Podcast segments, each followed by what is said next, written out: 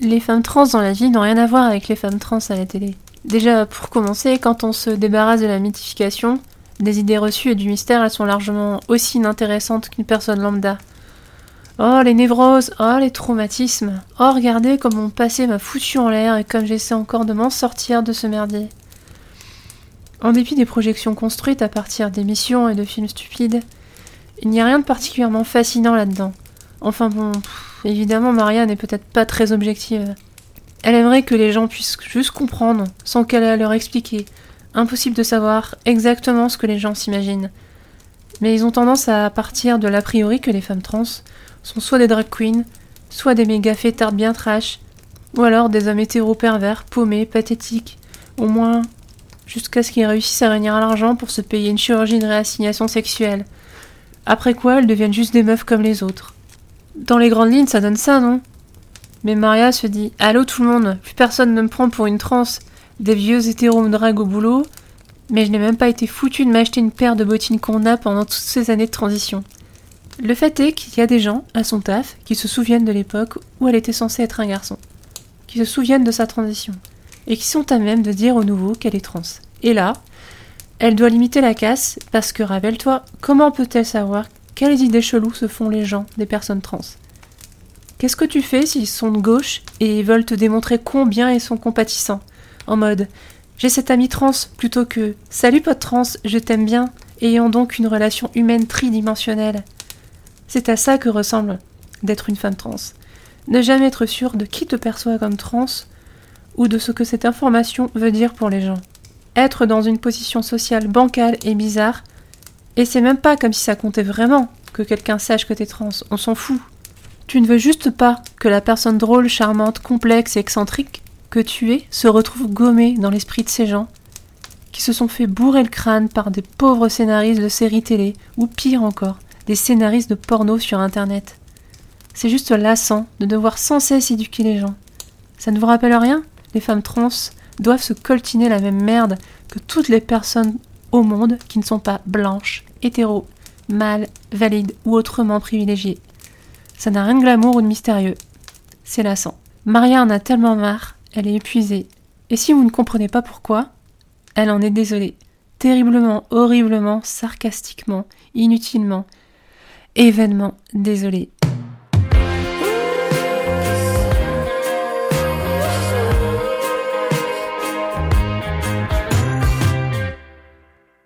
Mais la meuf fait des intros de plus en plus longues. C'est quoi ce bordel? Bref, Bonjour, bonsoir, peu importe, c'est Anaïs et bienvenue dans l'Euphorie du moment, un podcast dans lequel je vous parle de mon vécu de meuf trans et lesbienne. Alors le passage que je viens de vous lire, il est tiré de Nevada, un ouvrage écrit par euh, Imogen Bini, une autrice trans.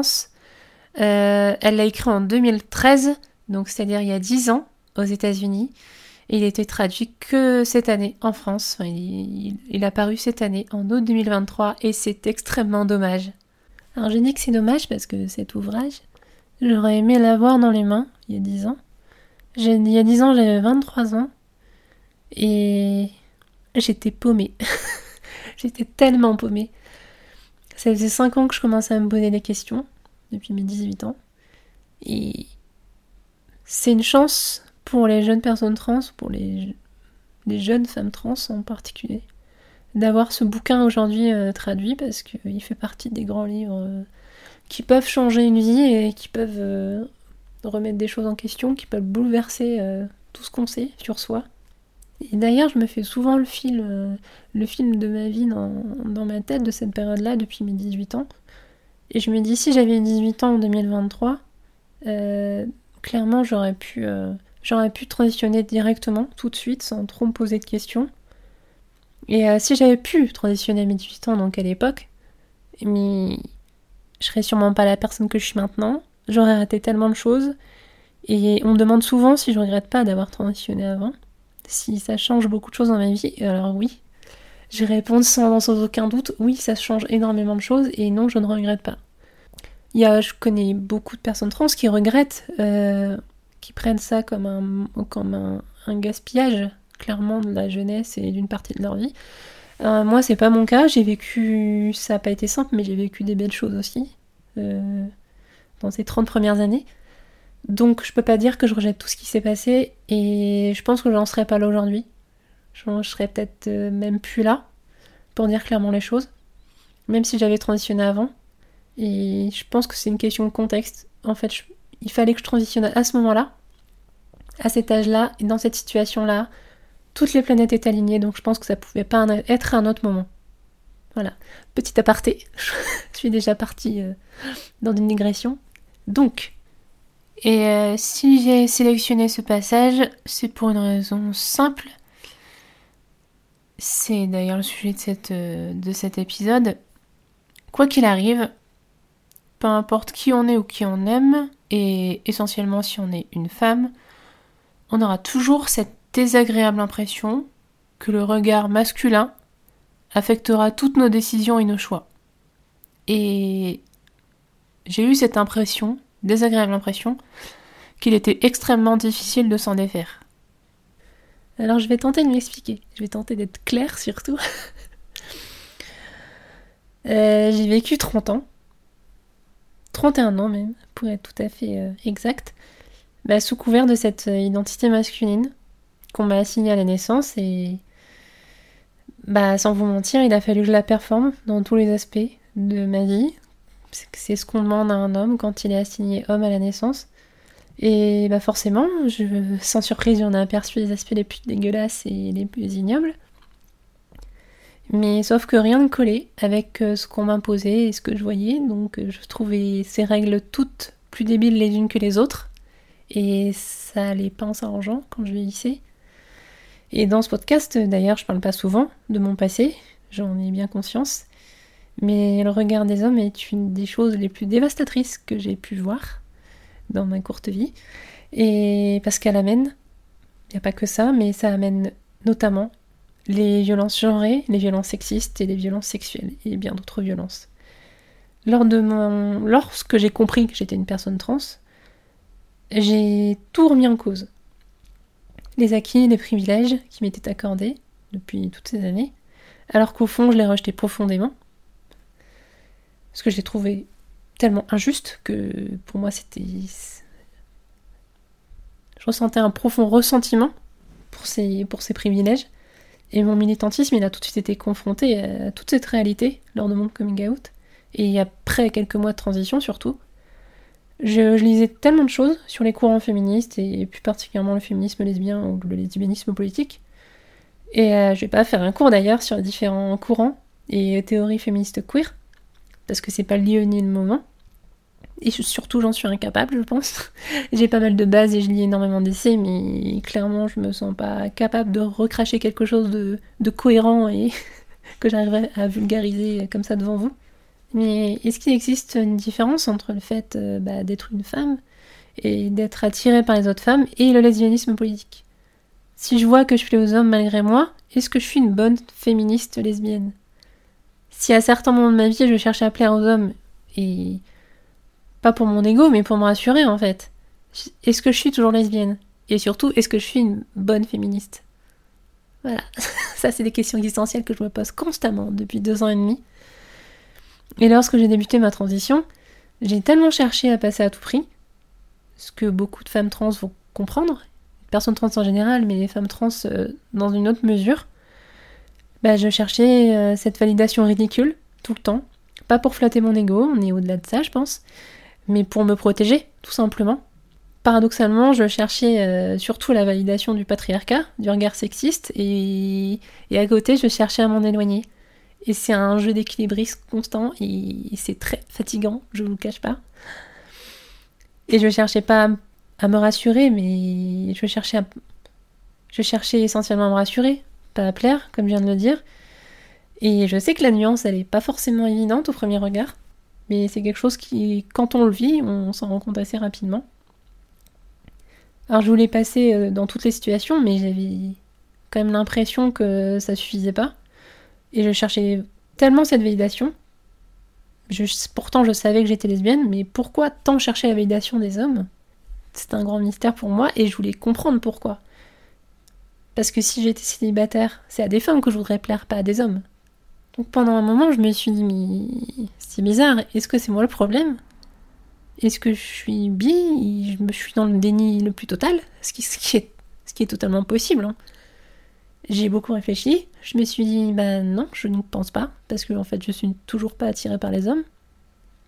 Donc je pense que c'est c'est là où je veux en venir dans cet épisode. La pression et le regard des hommes est tellement présent dans tous les aspects de notre vie qu'on en vient, même en tant que femme lesbienne, cisgenre ou transgenre, bah en fait à, intérioriser cette pression et ce regard et bah en fait à s'y coller malgré nous.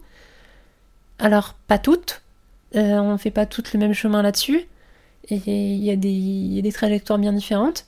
Mais moi, étant donné que je me construis à 31 ans et après deux ans et demi de transition, bah, j'ai fait un chemin tellement rapide et tellement euh, éclair que forcément bah, j'ai intériorisé plein de choses en même temps. Et le travail sur moi et sur.